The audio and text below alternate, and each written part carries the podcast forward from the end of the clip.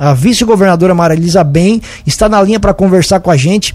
Vice-governadora, um prazer conversar com a senhora. A gente até brincava aqui, hoje é aniversário do município de Lauro Miller. Conversamos com a prefeita, a vice-prefeita e a presidente da Câmara, que também é uma mulher. E agora conversamos com a vice-governadora Marilisa Bem. Muito prazer em conversar com a senhora, tudo bem? Bom dia, bom dia. Eu quero parabenizar a cidade, vocês aí pela na rádio, e, e, e, fica, e fiquei muito surpresa, né, é, em receber esse convite para falar com vocês hoje. E quero parabenizar também a prefeita, Sayonara, a vice-prefeita é, Soraya, e dizer que juntas essas mulheradas aí vão fazer muita diferença. Eu espero, como vice-governadora, também poder ajudar aí o município. Parabéns a todos os munícipes de Lauro, Lauro Miller e que tenham muito sucesso e que conte com o governo de Jorginho Melo. Vamos lá, governador. Então eu queria começar lhe perguntando que marca que a senhora justamente quer deixar nesse governo. Olha, é Tiago, né? Tiago e Juliano. Isso, agora Olha, quem, quem, fala é o Tiago. Ah, então. Bom dia, Tiago. Olha, eu, eu fui delegada de polícia por quase 30 anos, sempre trabalhei com as pessoas, sempre via a dificuldade que as pessoas tinham para chegar perto de um governo, para levar suas demandas, o sofrimento das pessoas, porque você, como delegado de polícia, você está sentado numa mesa, você não recebe só é, as preocupações e as demandas criminais. Quando uma pessoa, uma mulher chega até a tua frente para fazer uma denúncia, ela traz os problemas da saúde, o problema financeiro, o problema da falta de emprego. Então, a minha vida inteira eu acompanhei isso. Aí, quando me aposentei, eu tentei é, ingressar na vida é, pública através da política, me candidatei a vereadora, depois a vice-prefeita, e não obtive êxito, mas sempre fiquei lutando pelas mulheres, que a minha delegacia era da mulher, e também porque eu entendo que a mulher é a coluna da casa.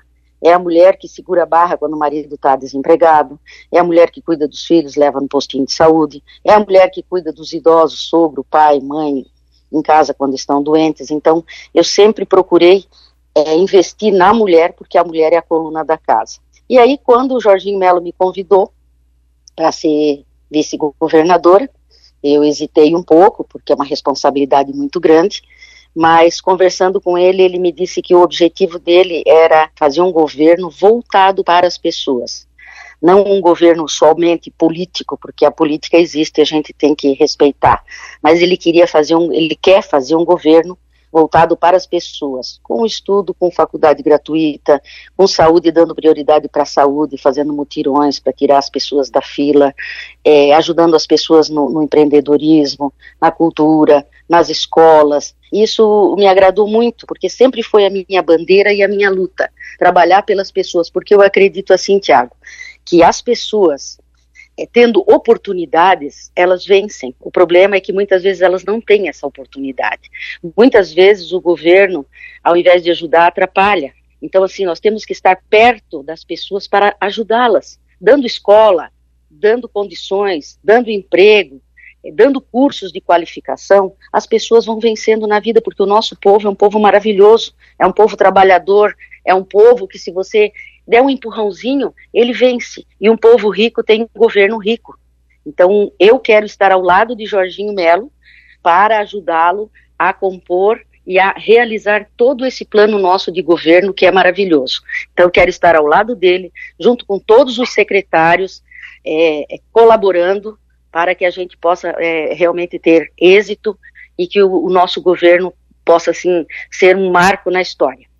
São apenas, vice, apenas 20 dias, vice-governadora, claro que é muito, muito inicial, mas aonde vocês Sim. estão dando prioridade? Quais são as áreas que vocês têm gasto mais energia nesse começo de mandato? Olha, a gente está atendendo todos, porque agora estão sendo nomeados todos os secretários, cada um com a sua pasta, estão trazendo as demandas, eles estão fazendo levantamento, cada um na sua área, para saber o que, que, é necessário e o que, não, o, o que é mais importante. Mas desde a campanha, nos últimos três meses da campanha, é, Jorginho Melo e eu sempre falamos o seguinte: a prioridade é a saúde. E eu concordo com ele, por quê? Porque uma pessoa doente, ela não tem condições de trabalhar, ela não tem condições de correr atrás de uma casa, de, uma, de, um, de um curso para um filho. Então, a prioridade é a saúde. Nós queremos que as pessoas tenham saúde e o resto vem como consequência.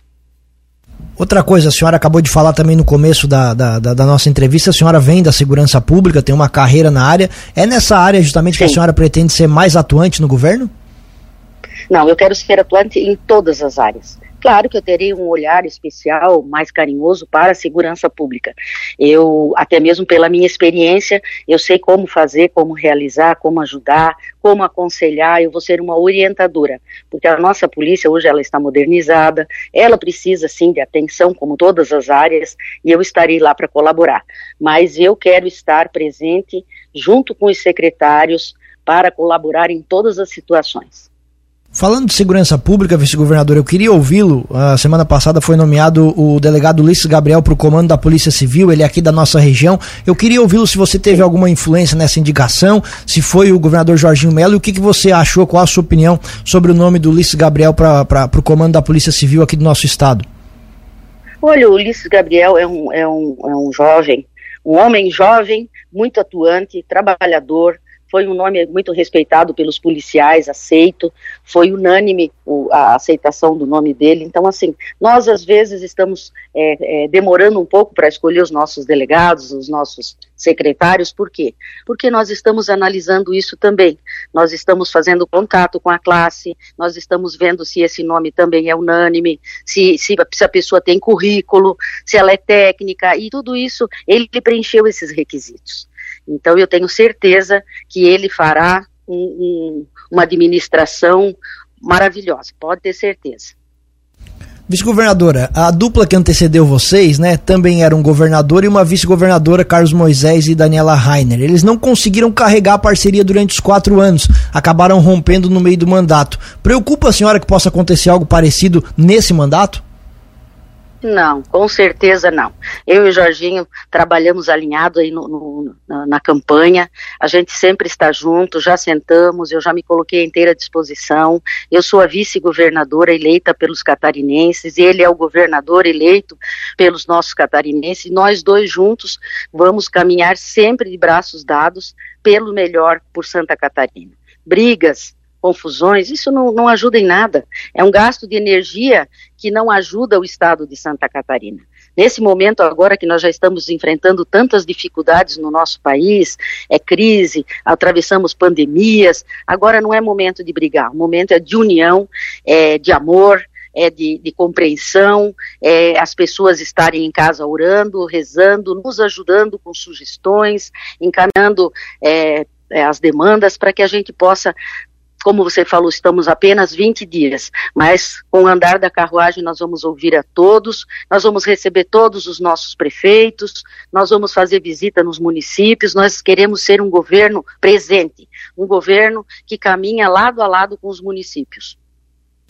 Repercutiu na imprensa um tempo atrás, vice-governador, um possível primeiro, ainda nessa linha do relacionamento governador-vice, um, um, possível primeiro desacerto entre você e o governador, que é aquela situação de que, segundo as informações, ele falou que você poderia ficar em Joinville, mas que você fez questão de ir para Floripa para ficar por dentro de tudo que acontece. Eu queria ouvi-la sobre isso. Não, isso não confere isso aí não é verdade. Ele nunca disse para mim que queria que eu ficasse em Joinville. Não, não, não.